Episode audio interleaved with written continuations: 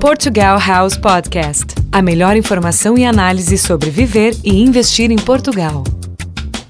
Eu sou Henrique Reisler, CDO Chief Dreamer Officer da Portugal House.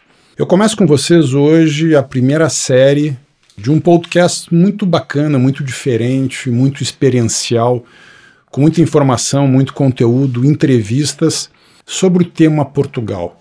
Não só Portugal como país, mas toda a revolução pessoal da mudança, seja da mudança física, seja da inserção de um novo negócio, seja numa questão relacional. Como é morar fora do Brasil nesse momento que o Brasil vive uh, numa crise importante? Eu digo mais: o Brasil não vive uma crise importante, infelizmente, o Brasil é uma crise continuada. São poucos os momentos onde o Brasil não viveu em crise nos últimos 10, 15 ou 20 anos. Infelizmente, essa é a realidade. Portanto, o nosso podcast vai trazer para você uma visão profunda, uma visão leve, divertida, mas tentando ter um, um conteúdo diferente. E, acima de tudo, também experiencial não só experiencial da minha experiência, mas também uh, uh, como eu converso com as pessoas, com empresários, com amigos, com brasileiros, com gente do mundo inteiro que se tem acesso. Porque Portugal, acima de tudo, é um país hoje totalmente cosmopolita, principalmente Lisboa e Porto, que são as duas principais cidades. Mas começando essa, essa primeira série do podcast da Portugal House, eu vou contar para vocês como é que foi a minha história, por que, que eu estou aqui hoje com vocês e por que hoje eu sou um, um apaixonado por Portugal e acho esse país hoje espetacular e tem uma, uma sinergia espetacular ou profunda ou brutal, como se diz aqui, entre Brasil e Portugal. Anos atrás, e não se vai muito tempo, quem sabe cinco anos ou um pouco mais, eu uh, atuei, alguns de vocês já me acompanhavam, na, na Rede Bandeirantes de Comunicação, eu tinha o programa Mapa Mundi na Rádio Bandeirantes, depois também, concomitantemente, na Band News FM, chamava-se Mapa Mundi. E num segundo momento eu tive um segundo programa na Band News FM chamava-se Check-In, que era um fast news ligado a turismo e negócios. E depois eu fui para a televisão. Tinha um programa também Mapa Mundi na televisão, sempre com entrevista com personalidades, temas diferentes, temas do mundo. E como é que essa inserção, essa experiência mundial poderia interferir uh, no local, no Brasil, no Rio Grande do Sul, enfim, no Brasil como um todo, como é que essa experiência das pessoas, essa pegada internacional, essa mente mais aberta, essa visão criativa, poderia inserir no meio e fazer uma transformação social, empresarial, enfim, ideias diferentes, com mundos diferentes, com horizontes diferentes e cenários diferentes. Esse sempre foi o, o, a ideia dos programas dos debates e das pessoas uh, que passavam e que passaram pelo Mapamundi. E através dessa ideia eu comecei a mirar o exterior. Eu já conheço mais de 50 países. Muitos anos atrás eu, eu era, e eu não sei se um dia eu vou deixar de ser fotógrafo, mas principalmente pelo olhar, não profissional hoje, eu já viajei para mais de 50 países, sempre é, numa visão de muita aventura, de mochila nas costas, computador. Na época da máquina fotográfica, hoje o celular faz muita coisa. E eu conheci muitos países e sigo conhecendo, é, me aventurando pelo mundo, acima de tudo, conhecendo as pessoas, conhecendo as culturas, interagindo com elas e aprendendo a vida é, com o pé no barro, como se diz. E dentro dessa visão, eu senti alguns anos atrás uma necessidade de ampliar o meu espectro uh, intelectual e acadêmico porque eu acredito que a academia, de uma forma geral e principalmente no Brasil, ela não interage com o negócio. As universidades brasileiras hoje elas estão, de uma forma geral, muito mal ranqueadas apesar das pessoas falarem eh, e encherem a boca sobre a URGS do Rio Grande do Sul, sobre a UFRJ do Rio de Janeiro, sobre a USP em São Paulo e sobre várias outras universidades no Brasil, se você olhar hoje o ranqueamento internacional, o número de publicações internacionais e, acima de tudo, o que, que essas pesquisas de mestrado ou doutoramento estão impactando realmente a, a sociedade brasileira, que deveria ser o grande papel, porque o, o, a grande pesquisa está ainda na Universidade Pública Brasileira, o resultado é pífio. não só em relação de ranqueamento internacional, que as universidades brasileiras estão muito mal ranqueadas, não de hoje, historicamente estão assim, e acima de tudo a questão das pesquisas. Por que, que o volume importante de dinheiro que o governo brasileiro gasta? Se o governo brasileiro gasta, você está pagando com o seu imposto, uh, com o seu consumo, portanto, o governo ganha dinheiro e retribui através das universidades públicas e das pesquisas universitárias. Essas pesquisas raramente elas têm um impacto social na demanda brutal que a sociedade brasileira tem de inovação, seja na parte do saneamento, lazer, negócios, segurança, habitação, todas essas demandas que o Brasil não consegue sair do lugar. E com essa inquietação, eu comecei a me colocar na seguinte situação: como é que eu posso pessoalmente mudar um pouco e com os espaços que eu tenho na mídia trazer um pouco de algo diferente. E aí me coloquei no, no seguinte cenário: por que não ir para a universidade? Por que não só ter essa visão crítica da universidade, mas levar essa visão do negócio, da comunicação, de um debate bacana, democrático, aberto, em prol das pessoas, impactando as pessoas, facilitando os negócios, quebrando barreiras e fronteiras, ir para a universidade para estudar um tema que para mim é brutal, é fundamental na vida de todos nós, que é a felicidade. Como eu não tenho uma, uma, um background acadêmico como muitas pessoas que terminam a graduação, mestrado, doutorado, eu fiz a graduação, eu fiz o mestrado e depois fiquei muitos anos sem ter o estudo acadêmico universitário. Portanto, para mim, entrar num doutorado, como se diz aqui em Portugal, um doutoramento, era algo com uma certa dificuldade, porque poderia ser aqui, poderia ser na Inglaterra, poderia ser nos Estados Unidos ou até na Itália, eh, eh, universidades eh, e pesquisas na área que eu queria no início, que era a área de turismo, voltado à experiência e como é que isso poderia eh, reverter ou transformar na felicidade, ou seja, a experiência de, de fazer movimentos, interações através da felicidade. E através desses contatos, que não eram muitos e seguem sendo não muitos nessa área, eu fui aceito aqui em Portugal, na Universidade Europeia, que é privada, e no ICSTE, que é uma universidade, que é uma universidade pública, ou seja, um co-brand, duas universidades que apresentaram esse programa que eu achei eh, muito interessante. Fui convidado, gostaram do meu currículo e eu comecei então a vir a Portugal. Eu conhecia Portugal uma vez, se eu não me engano, anos atrás que eu estava na China e no Japão. A minha filha fazia Erasmus, que é um programa com muito sucesso, não só na América Latina, no Brasil, como no mundo inteiro, ou seja, que estudantes vêm para a União Europeia e fazem lá seis meses ou um ano, e isso é validado, por exemplo, na, na, nas universidades brasileiras. Portanto, eu vim para cá a primeira vez quando a minha filha estudava publicidade uh, na cidade do Porto. Até então, como muitos brasileiros, Portugal sempre teve uma imagem negativa. Eu, pessoalmente, nunca tive vontade de vir a Portugal. E quando eu vim aqui, estou quase falando português de Portugal, quando eu vim cá, do jeito que eles falam, eu aluguei um apartamento pequeno. Para vocês terem uma ideia, o apartamento não tinha mais de 30 metros quadrados num bairro de ascendência moura, que é o bairro de Alfama, que é um bairro do fado, um bairro dos bares, é um bairro da cultura, um bairro da música, numa ponta de Lisboa, próximo da estação do metro de Santa Polônia. Era uma muito interessante que uma menina, uma proprietária, ela, ela, ela mora um tempo no Brasil e um tempo aqui em Lisboa, o seu companheiro é português, e nós temos amigos comuns. E interessante que a amiga dela comum é esposa, companheira de um grande amigo meu, que é um, um, um, professor de yoga, um baterista de primeiro nível, que é Júlio Falavinha, que a sua companheira é filha uh, do Egberto Gismonte, e que são amigos comuns, que é Bianca Gismonte, que hoje também é uma pianista espetacular. E através dessa conexão, que de uma maneira quase inesperada se juntaram, que essa mineira que conhecia a Bianca e eu conhecia a Bianca através do Júlio, que se buscou essa conexão e eu, eu aluguei pela primeira vez que eu vim a Lisboa para começar o curso de doutorado. Eu fiquei aqui 20 e tal dias, uh, uh, num apartamento, num quarto andar. Para você ter uma ideia, possivelmente o prédio deva ser do século XVIII. escadas muito íngremes. Eu sou uma pessoa que gosto muito de sol, de luz, de natureza.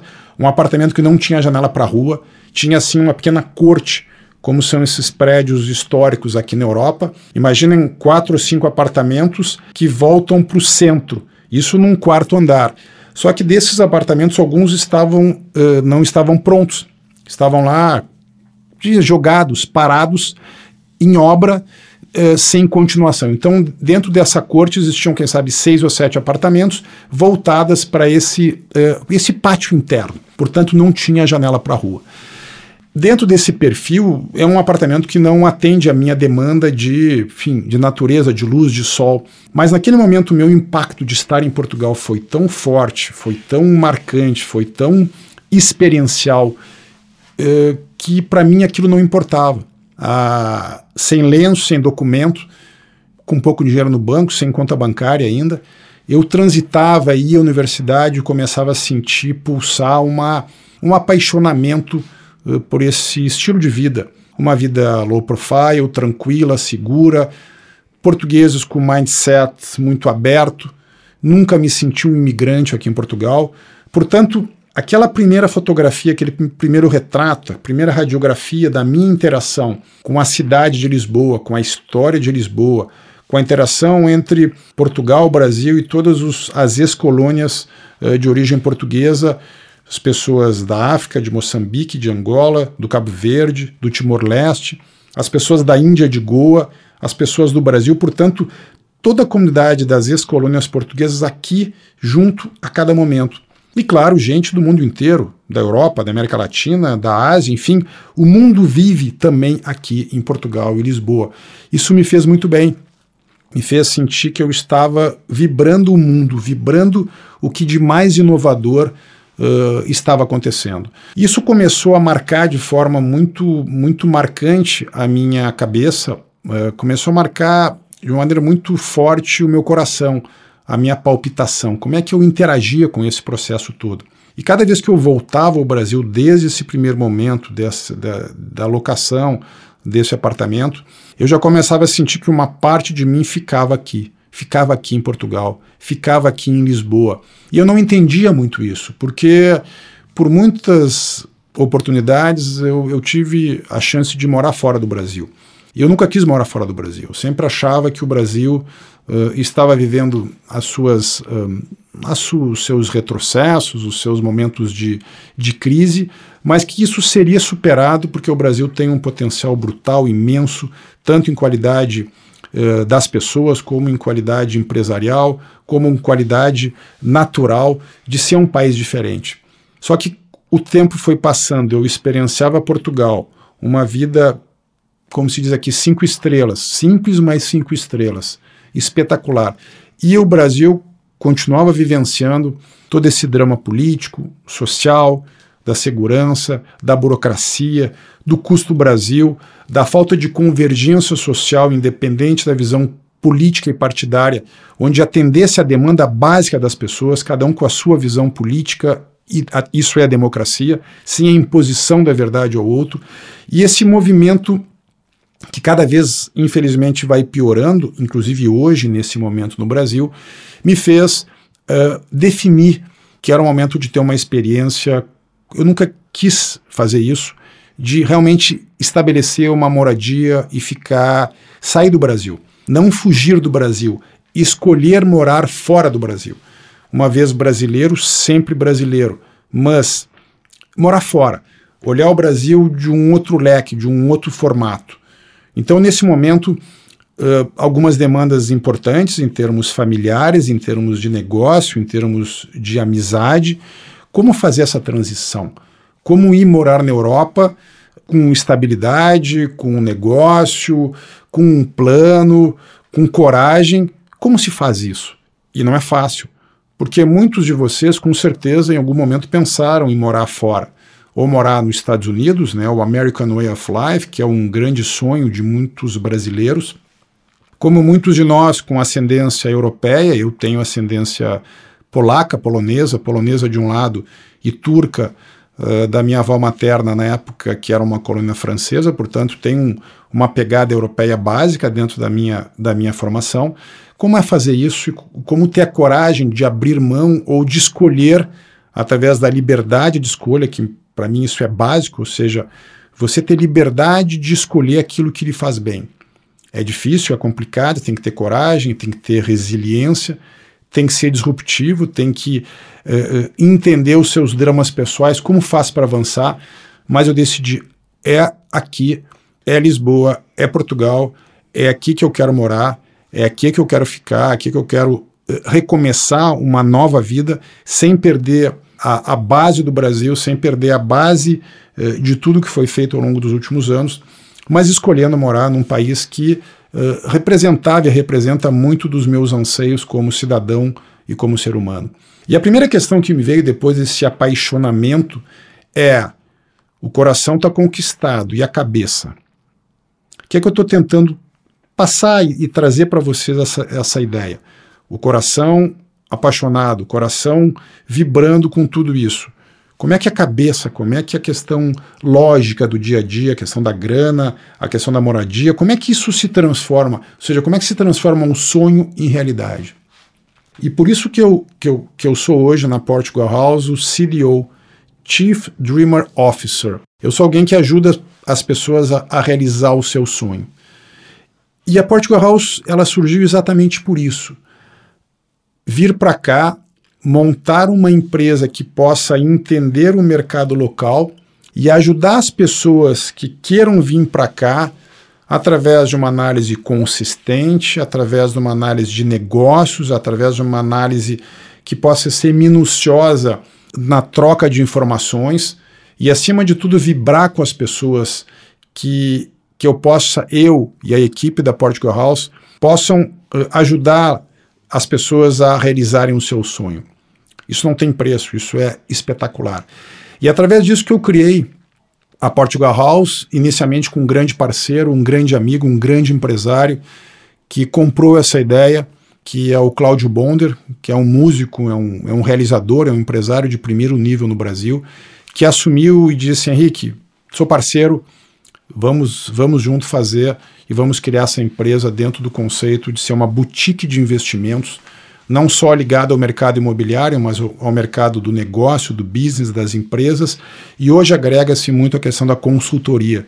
Ou seja, a Portugal House hoje ela prepara você, ela prepara as pessoas que queiram vir a Portugal estando no Brasil ou estando em qualquer outro lugar, Israel, Oriente Médio, eh, principalmente fora da Europa porque os europeus já têm a, a União Europeia, para eles é muito mais fácil vir a Portugal, Itália, França, o trânsito é livre.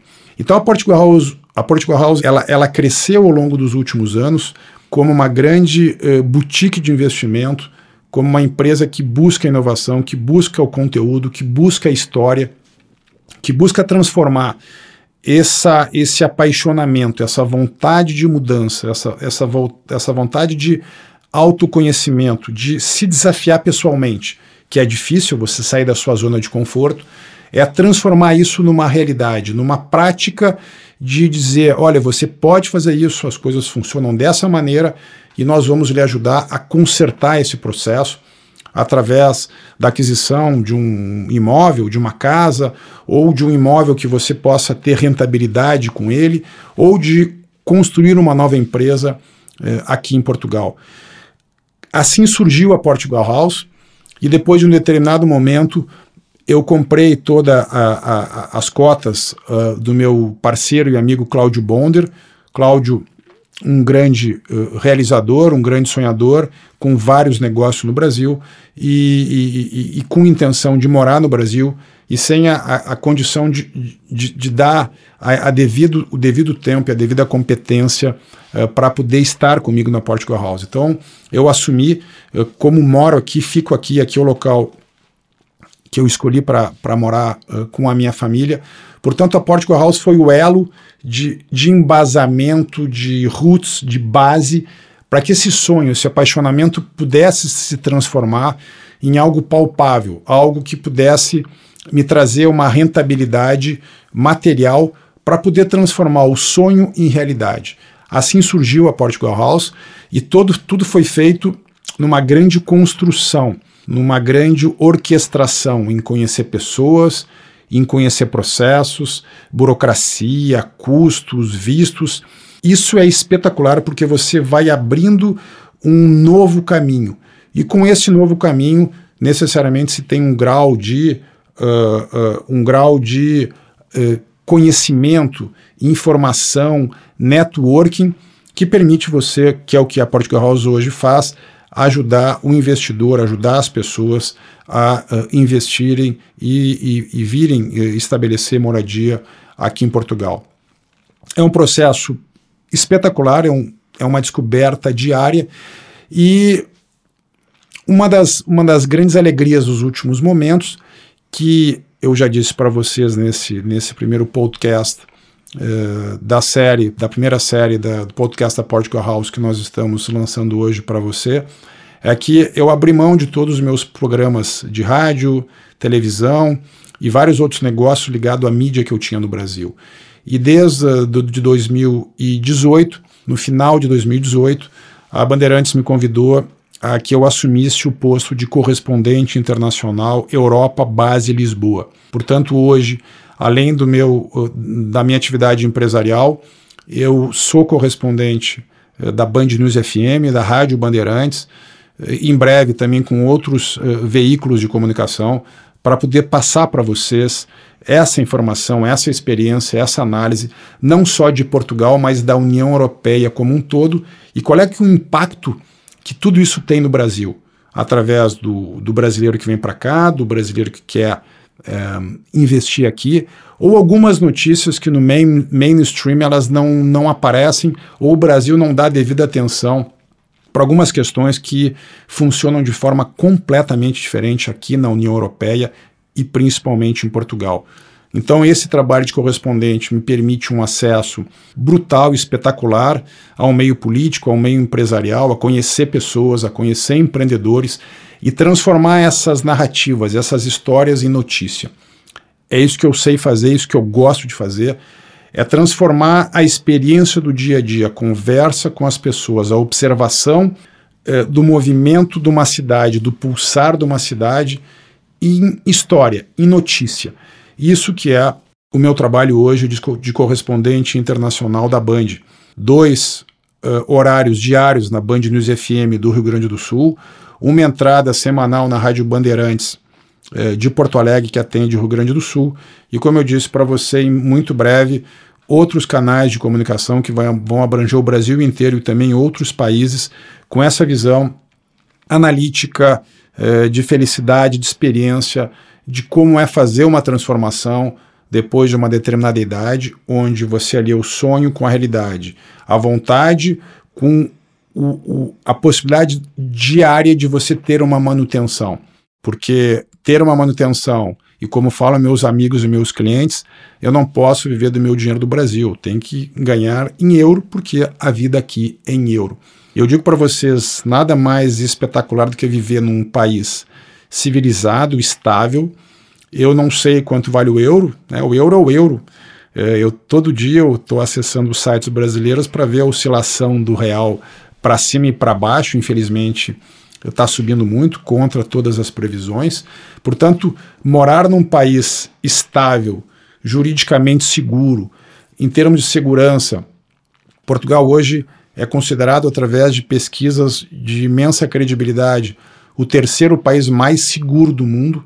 Segurança não é somente a segurança de transitar, a liberdade de ir e vir, mas é um investimento nas polícias, nas escolas, no bem-estar social, nos direitos humanos, na liberdade de escolha. Portanto, Portugal hoje, eu diria que é quase um líder mundial nesse mundo mais humano, nesse mundo mais eh, de interação, de cosmopolitismo, que faz com que Portugal hoje seja, eh, tenha essa marca de ser um dos países mais seguros do mundo, que é através de um investimento correto, é através da inserção entre os povos, do, da pouca diferenciação e da pouca discriminação que existe, que claro que existe, somos todos seres humanos, mas em Portugal isso existe em menos peso.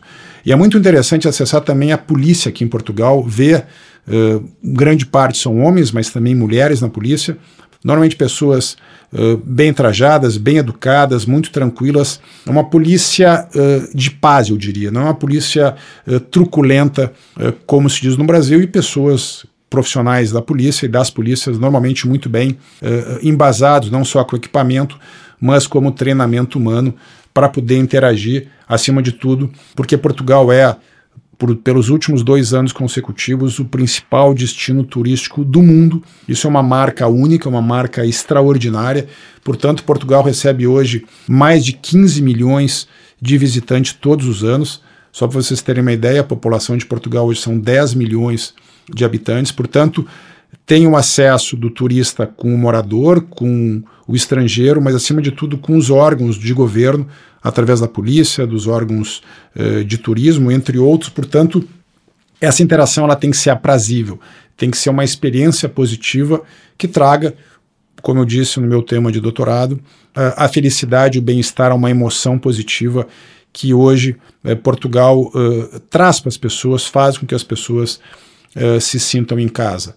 Então, o nosso podcast, na primeira série do podcast da Portugal House, é, eu vou trazer para vocês esse tipo de análise, esse tipo de conteúdo, esse tipo de história. Tem imensas histórias, tem muitas histórias que eh, sublinham e, repercutem muito isso que eu estou dizendo para vocês. Eu vou estar tá trazendo, eu vou estar trazendo para vocês essas histórias e, claro, eh, ao longo do tempo também fazendo entrevistas exclusivas com nomes de peso, não só portugueses, brasileiros, como pessoas eh, do mundo inteiro que possam agregar um tipo de conhecimento, um tipo de informação diferente, uma narrativa única, mas sempre buscando fazer um ponto de contato entre o mundo, a União Europeia e o Brasil o Brasil e os países de língua portuguesa, que nós no Brasil temos muito pouco acesso. O acesso que nós temos é um pouco com Portugal agora, que está na moda, mas Timor-Leste nós não sabemos nada, Goa e Macau, China e Índia, pouco sabemos.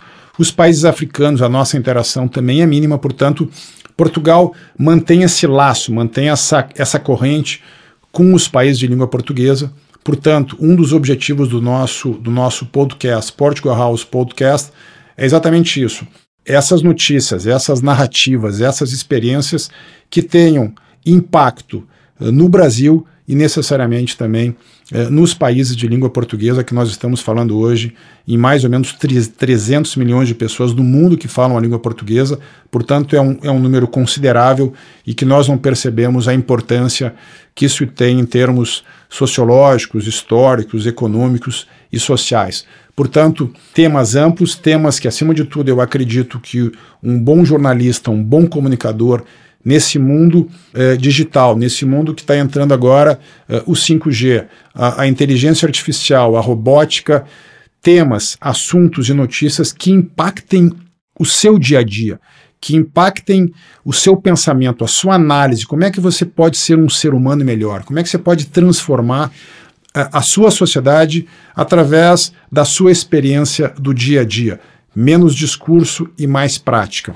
Esse é o nosso objetivo e com certeza eu gostaria muito de poder contar com vocês, com as análises de vocês, críticas e perguntas, para que esse espaço do podcast da Portugal House possa ser um momento de interação, de informação, de conteúdo, mas acima de tudo, um tempo bacana para que nós possamos interagir nesse processo de mudança que o mundo tem, de disrupção que o mundo tem e das riquezas que o Brasil tem como país como pessoas e aqui em Portugal ser o elo para poder é, é, trazer e transitar um pouco dessas notícias e dessas experiências maravilhosas que se vive aqui em Portugal. Eu sou Henrique Reiser, CEO da Portugal House, e eu volto em breve nessa nossa primeira série. Portugal House Podcast. Participe conosco com suas sugestões. Até o próximo com Henrique Heisler, direto de Portugal. Loop Reclame Full Music Service